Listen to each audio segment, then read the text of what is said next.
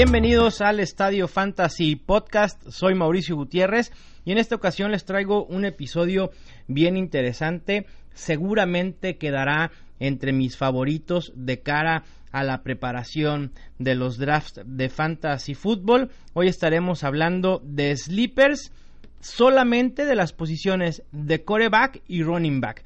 Había planeado el podcast para hacerlo de un solo episodio, de hablar de todos los sleepers, pero hay tantos jugadores que entran en esta categoría que me gustan que decidí dividirlo en dos. Entonces, este primer episodio será de corebacks y running backs y habrá un segundo episodio en el que estaré platicando de los wide receivers y tight ends. Primero, ¿qué demonios es un sleeper en fantasy football? Si es tu primer año jugando, seguramente no tienes ni idea. Si es tu segundo, tercer, cuarto, quinto año, seguramente te has encontrado con este término en, las, en los diversos contenidos de fantasy que se generan en toda la red, en redes sociales, etc. Y a veces no nos queda claro qué es un sleeper. Y es que realmente cada analista, cada plataforma, tiene una definición un tanto diferente de qué es un sleeper. Y les pongo un ejemplo. Eh, no voy a decir nombres porque no quiero tirar abajo del camión a algún colega porque no es mi estilo, pero mencionaba que Jordan Howard es un sleeper. bueno, si Jordan Howard es un sleeper, pues entonces Todd Gurley también lo es. Y David Johnson, bueno, pues ni se diga. Pero, por favor, ellos no son sleepers, ellos son uno de los mejores corredores disponibles eh, para este draft de fantasy. Para mí, lo que conlleva o los requisitos que necesita tener un jugador para ser considerado como sleeper, primero, para corebacks y running backs que estén, bueno, voy a ir con los corebacks primero. Para mí un coreback sleeper es que esté fuera del top 15 y que esté siendo elegido después de la ronda 10 Normalmente este año mi estrategia para los corebacks será tomar un coreback en la ronda 9, 10 o 11, u 11. Eh, para mí un sleeper es aquel que está siendo seleccionado después de la ronda 11, que no esté dentro del top 15 de los rankings, que no tenga grandes esperanzas de hacer algo valioso o una gran contribución fantasy este año. Y del lado de los running backs, que también aplica el criterio para los wide receivers, que no esté dentro del top 40 de los rankings generales y que esté siendo seleccionado fuera de ese rango. Ya sea normalmente en ese rango comienzan a ser seleccionados a partir de la ronda 9. Para mí eso es un sleeper. Jugadores poco conocidos, jugadores que están fuera del radar de la generalidad de jugadores fantasy. También otra de, las cuestiones que a veces uno dice que es sleeper es aquel que va a superar por mucho la expectativa que se tiene de él en la temporada. Para mí eso es un infravalorado más que un sleeper. Así que en este capítulo, en este episodio, no van a escuchar nombrar a Matt Ryan, no van a escuchar nombrar a Deshaun Watson, por supuesto que no. Eh, no van a escuchar nombres de running backs como, ya lo dijimos, Jordan Howard. No van a escuchar nombres como Saquon Barkley, Alvin Kamara, eh, Jerick McKinnon, Rashad Penny, Rex Burhead, Kenyan Drake, Dion Lewis, etcétera, etcétera, etcétera. Ya sea si eres novato en fantasy o ya un nacido de varios años, tu obligación es saber quiénes son los principales jugadores disponibles. Si no lo sabes, pues entonces ponte a estudiar porque vas a tener un draft, pero pa'l perro, créemelo. Así que aquí no venimos a descubrir quién es Jerick McKinnon. Esa chamba ya la debieron de haber hecho. Con el simple hecho de ver el primer ranking que abras, vas a saber quiénes son esos jugadores que están siendo bastante codiciados y obviamente por varias razones y por muy buenas razones están ahí rankeados. Entonces aquí vamos a ir más profundo, vamos a ver esos eh, jugadores que no están siendo tan seleccionados o que están siendo seleccionados mucho más tarde y que pueden dar mucho de qué hablar en la temporada. Vamos pues entonces con los corebacks. El primero que les traigo, van a decir, ay Mau, pues es que le vas a los Titans y obviamente confía ciegamente en tu coreback. Pues no, realmente no es que crea ciegamente en Marcus Mariota, pero me gusta el potencial que tiene. Está siendo seleccionado como el coreback 18. Justo en ese rango terminó el año pasado. Está siendo seleccionado a finales de onceava ronda y me parece que puede tener mucho valor. El año pasado confié demasiado en Marcus Mariota, me equivoqué en decir que Marcus Mariota podía tener una temporada top 5, pero sí tuvo un bajón considerable en 2017 respecto al 2016. Pero vamos a ver sus números. Porcentaje de pases completados, 2015 62.2, 2016 61.2, 2017 62%. Las yardas, 3.426 en 2016, 3.232 en 2017. Intentos de pase, 451 en 2016, 453 intentos de pase en 2017. Son números muy similares los de los dos años de Mariota. ¿Dos años contrastantes? Sí. El problema es que sus touchdowns en relación al 2016, en 2017 se fueron al menos 100%. De, de lanzar 26, lanzó solo 13 y sus intercepciones se no se duplicaron, pero estuvo cerca de ese rango. De 9 pasó a 15. Ese fue el problema con Marcus Mariota. Marcus Mariota tiene una gran chance de mejorar esos números con el cambio de coordinador ofensivo. Hay que recordar que llega Matt LeFleur, fue gran, responsable del cambio ofensivo de los Rams en 2017. Puede ayudar a mejorar, sobre todo en estos datos de touchdowns e intercepciones, eh, tal como lo hizo con Jared Goff el año pasado. Los Titans parece que van a ser una ofensiva muy dinámica y explosiva y esto sin duda puede generar muchos mejores números para Mariota. Tiene buenas armas a su disposición como Corey Davis, que se espera mucho de él esta temporada, el tight end Delaney Walker, los wide receivers Richard Matthews. Hay otro wide receiver que los Titans le tienen mucha fe, que se llama Taiwan Taylor, y obviamente el running back recién llegado, Dion Lewis, que también se espera contribuya enormemente en el ataque aéreo. Así que Marcus Mariota me gusta el valor que puede representar. Quizá no iría como, con Marcus Mariota como mi único coreback en fantasy, quizá lo pudiera emparejar con alguien del rango de Pat Mahomes, eh, en el rango de Jimmy Garoppolo, de Ben Roethlisberger, incluso Jared Goff. Me parece que puede ser alguien interesante para generar una dupla, pero que sin duda puede colocarse y tiene potencial para terminar en el top 12.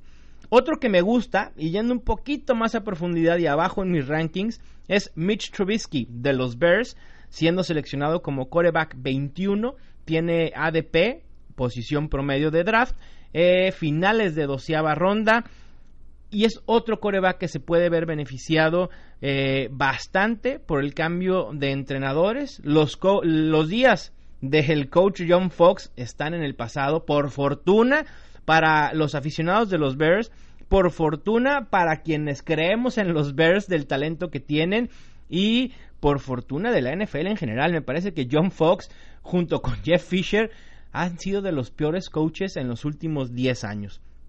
Llega Matt Nagy, que demostró tener bastante talento cuando fue coordinador ofensivo de los Chiefs.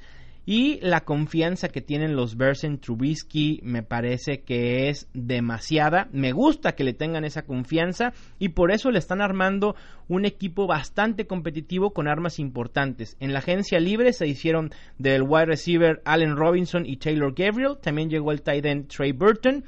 Eh, proveniente de Filadelfia, y en el draft seleccionaron a Anthony Miller.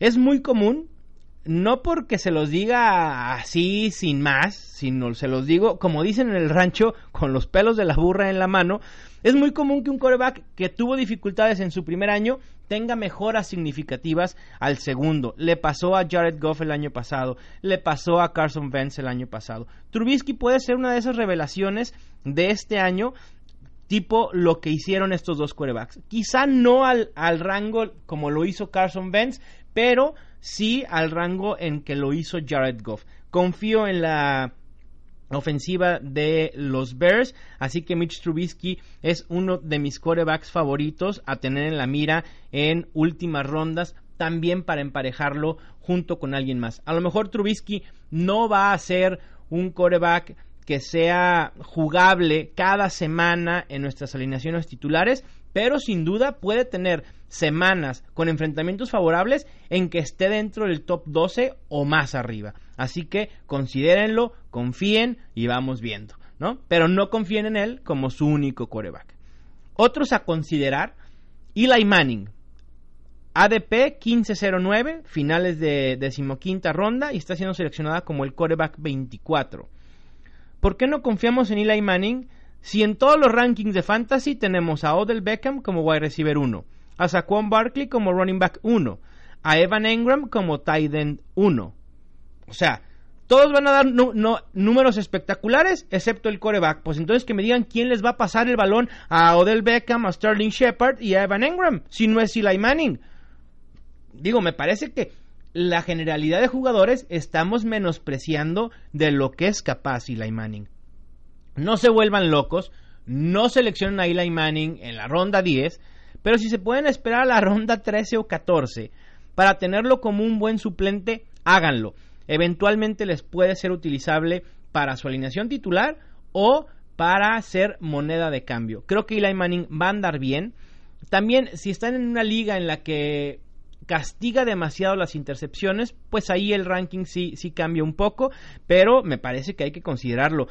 La última vez, o creo que en los últimos cinco años, los corebacks que han tenido un wide receiver 1, un running back 1 y un tight end 1, el peor que ha rankeado o que ha terminado la temporada es como coreback 14.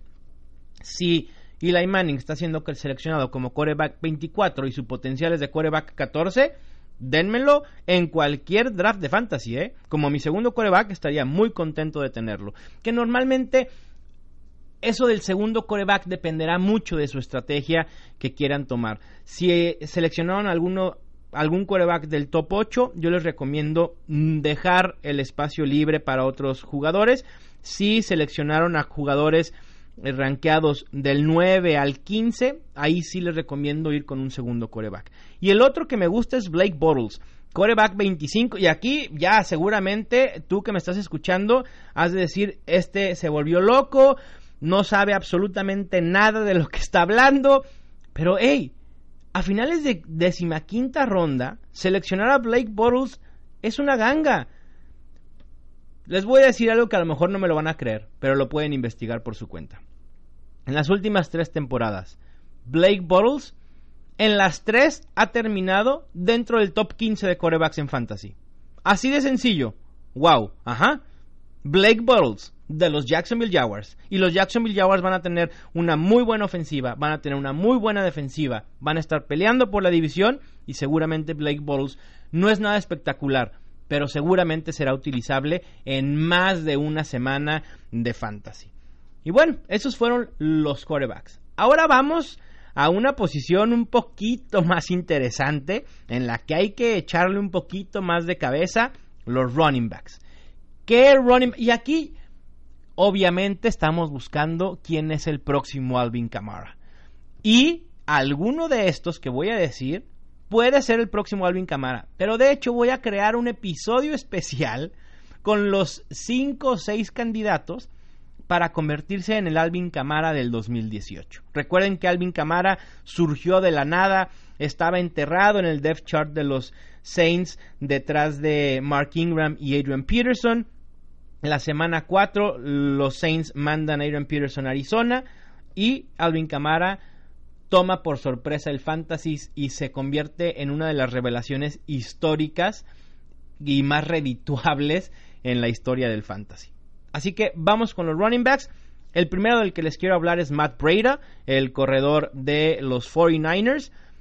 Voy a decir los equipos en los que juegan estos running backs porque quizá por más que ya tengas tiempo jugando fantasy, hay algunos nombres que no te serán tan familiares y sí quiero que sepas dónde juegan, mínimo qué hacen, ¿no?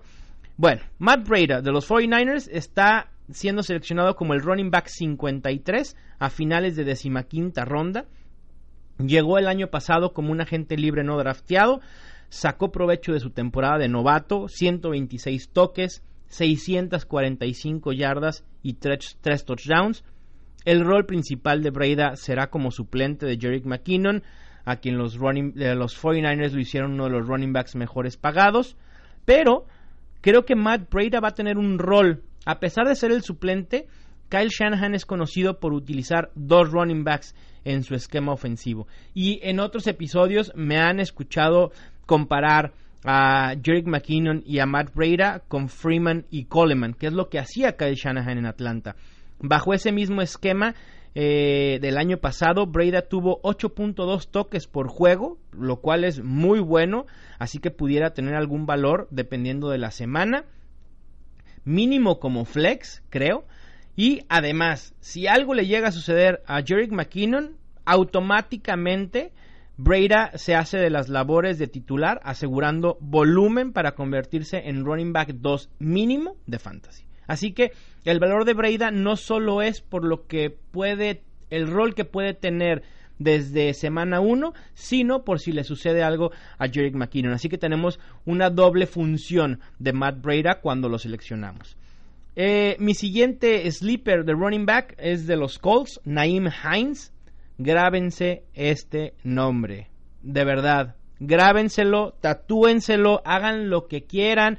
Si les da pena traer el, nombre tatuado en el brazo de un jugador de, de fútbol del NFL, tatúenselo una nalga. No me importa, se ven al espejo y sabrán quién es Naim Hines.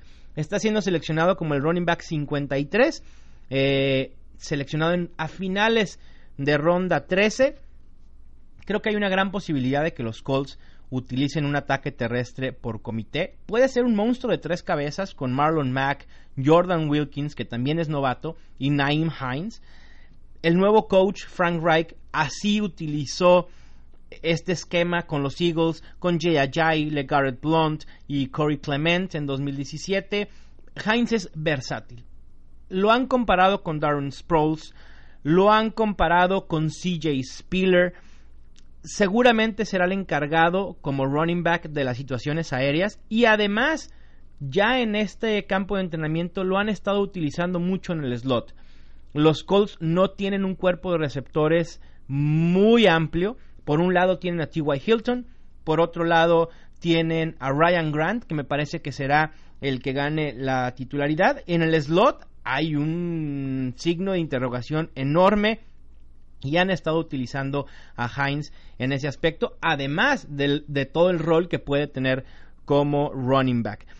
Esto quizá le da más valor en ligas PPR, puntos por recepción, pero mi esperanza es que volvemos a lo mismo con el tema de Alvin Kamara. Naim Hines puede ser el próximo Alvin Kamara, probablemente, pero yo lo compararía más con un Tariq Cohen, ahí como que limitando el potencial, pero con un rol mucho más específico, que no sea ese jugador de gadget o solo en situaciones muy específicas. Así que creo que Naim Himes puede tener un rol muy amplio en la ofensiva de los Colts, en una ofensiva que con Andrew Locke sin duda va a mejorar, así que ténganlo en la mira. No me lo ganen en las ligas en las que juego con ustedes, por favor, si son tan amables, porque si no los voy a expulsar en las que soy comisionado, no se crean. Pero bueno, sigamos uno que apenas alcanzó a, ser, eh, a estar en la lista de sleepers, que es un viejo conocido. Este jugador es más sleeper porque sí está siendo infravalorado, porque muchos lo tenemos, no lo tenemos en la mente, porque nos ha decepcionado y porque tiene otro jugador enfrente en el depth chart mucho más llamativo, mucho más de renombre. Me refiero a CJ Anderson de los Panthers, está siendo seleccionado como running back 41, apenitas la libró para ser eh, sleeper, seleccionado a finales de novena ronda. Yo no sé por qué si los Broncos tenían una necesidad en la posición de running back, dejaron ir a Anderson. Tiene dos temporadas finalizando en el top 20 de fantasy. En el 2014 fue el running back 11 y en 2017 el running back 18. Yo fui de los que creí que la salida de Jonathan Stewart le abriría las puertas del cielo fantasy a Christian McCaffrey, pero los Panthers nos la cerraron en la cara con la contratación de CJ Anderson. En 2017, los que ya tienen tiempo de seguirme y estuvieron pendiente de mis análisis el año pasado, yo fui uno de los grandes detractores de Jonathan Stewart y al final me cerró la boca terminando con 206 toques. 206 toques. Son un mundo de toques para un running back. Y justamente CJ Anderson llega para tener el rol que dejó Jonathan Stewart. En el campamento de los Panthers, todo mundo habla de que McCaffrey tendrá un rol mucho más prominente, pero aún así, con un rol pequeñamente más prominente para CJ McCaffrey, hay espacio para que CJ Anderson tenga alrededor de 180 acarreos y lo más importante, los acarreos en zona de gol. Normalmente los acarreos en zona de gol se convierten en touchdowns. Jonathan Stewart en zona roja en 2017 tuvo 30 toques que fueron el 42.67% de los acarreos del equipo en zona roja y anotó 5 touchdowns. Entonces, es muy valioso. Además, como pasa con muchos sleepers, como les decía con Matt Breda, si algo le sucede a Christian McCaffrey, Anderson se queda automático como el caballo de batalla capaz de producir números. Dejen ustedes de running back 2, de running back top 12, porque sí, Anderson ha demostrado que tiene talento para hacerlo. Si estás pensando en ir con una estrategia de cero running backs, que no se me asusten, la estrategia de cero running backs es no elegir running back en todo el draft de fantasy, sino en las primeras 3, 4, quizás 5 rondas. Anderson es alguien que sin duda debes tener en la mira. Sí o sí lo tienes que tener en tu roster si empleas una estrategia de cero running back. El siguiente corredor que aparece en mi lista de sleepers para 2018 es Aaron Jones de los Packers, siendo seleccionado como el running back 42. También apenas la libró, finales de novena ronda. Jones fue el mejor running back de los Packers el año pasado, de eso no tengan la menor duda, ni Jamal Williams ni Ty Montgomery. Chequen la eficiencia de Aaron Jones. Fue el segundo mejor running back en el 2017 en yardas por acarreo con 5.6 fue el decimoquinto mejor en yardas por toque por 5.1 y el decimonoveno en yardas creadas por acarreo con 1.42. Wow. O sea, en tres de las principales estadísticas que hay que fijarnos en un running back, está top, top 20. Así de sencillo. Sí, en contra tiene las lesiones que lo van a quejar en el campo de entrenamiento y la suspensión de dos juegos pero aún así creo que puede establecerse como la mejor opción de ese ataque terrestre en una de las mejores ofensivas de la liga. Así que por supuesto que, es importante tenerlo. Eh, su costo como running back 42 quizá esté un poquito alto, no lo sé, pero en plataformas como NFL.com su ADP es aún más bajo, estando siendo seleccionado como el pick 150, es decir, ronda 12 o 13, que son cuatro rondas más abajo de lo que indica el ADP compuesto, que es el promedio de posiciones promedios de draft de varias plataformas. Así que Aaron, Aaron Jones, quizá alguien le vaya a sacar la vuelta. Aprovechen, si lo encuentran en ronda 11, 12 o 13, por favor no se la piensen, porque el riesgo es alto, sí, pero el potencial también es muchísimo. Y en estas rondas es justamente lo que necesitamos. Y ya yendo un poquito más profundo, en ligas quizá con rosters más amplios, eh, en ligas de más de 12 jugadores, de 14 o 16. Me gusta Austin Eckler, que juega en los Chargers.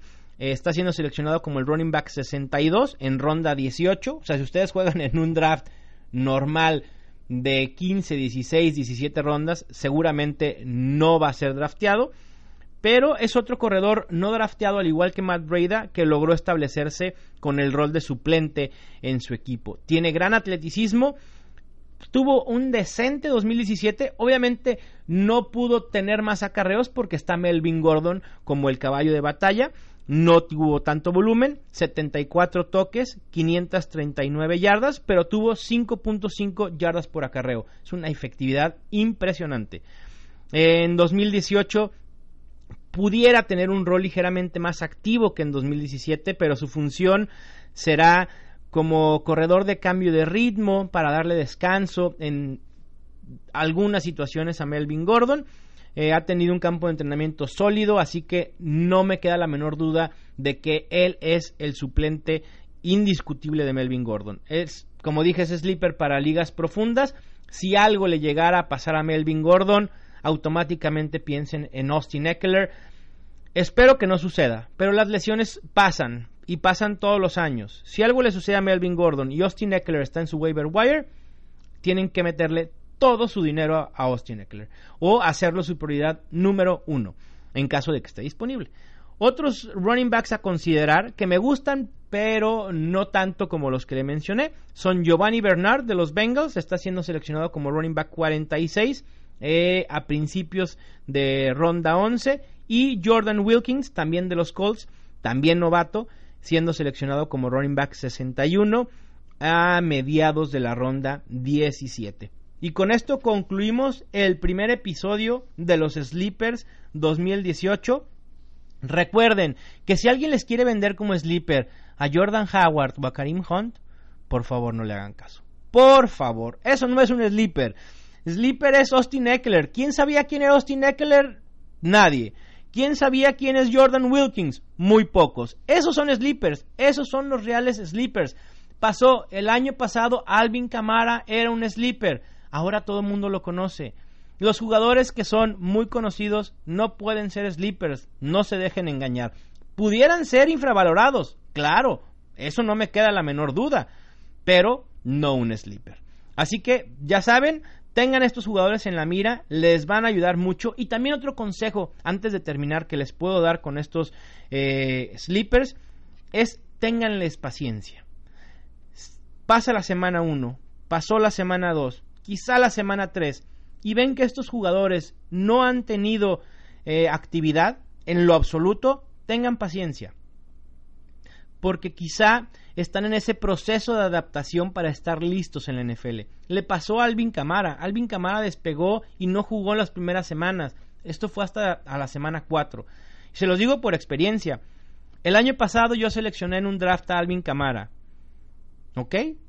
A la semana 2 lo solté. No me acuerdo por qué jugador lo solté. Obviamente jamás lo pude recuperar, porque me lo ganaron en waivers. Y me arrepentí todo el año. Así que tengan paciencia con estos sleepers. Algunos son novatos que tendrán que ajustarse eh, a cuestiones natas de la liga, de la NFL. Eh, no es fácil eh, jugar desde la semana 1, así que tengan paciencia. Pero bueno, ya lo saben, ténganlos en la mira. Los espero en el próximo episodio del Estadio Fantasy Podcast. Muchísimas gracias por escuchar. Recuerden que ya pueden adquirir mi draft kit en la página de Kiching. Entren a mi Twitter, arroba mgutierrezNFL. Mi tweet fijado tiene el enlace que los lleva a la tienda donde pueden adquirir por solo 30 pesos. ¿Qué son 30 pesos? ¿Qué compran con 30 pesos en, estos, en esta época? Absolutamente, bueno, lo único que pueden comprar es el draft kit y les va a, ser, les va a servir como no tienen una idea. Así que inviértanle un poquito. De verdad, a mí me ayuda muchísimo su compra para seguir con este proyecto. Así que ya saben, otra herramienta más para dominar su draft. Les mando un abrazo, muchísimas gracias por su tiempo.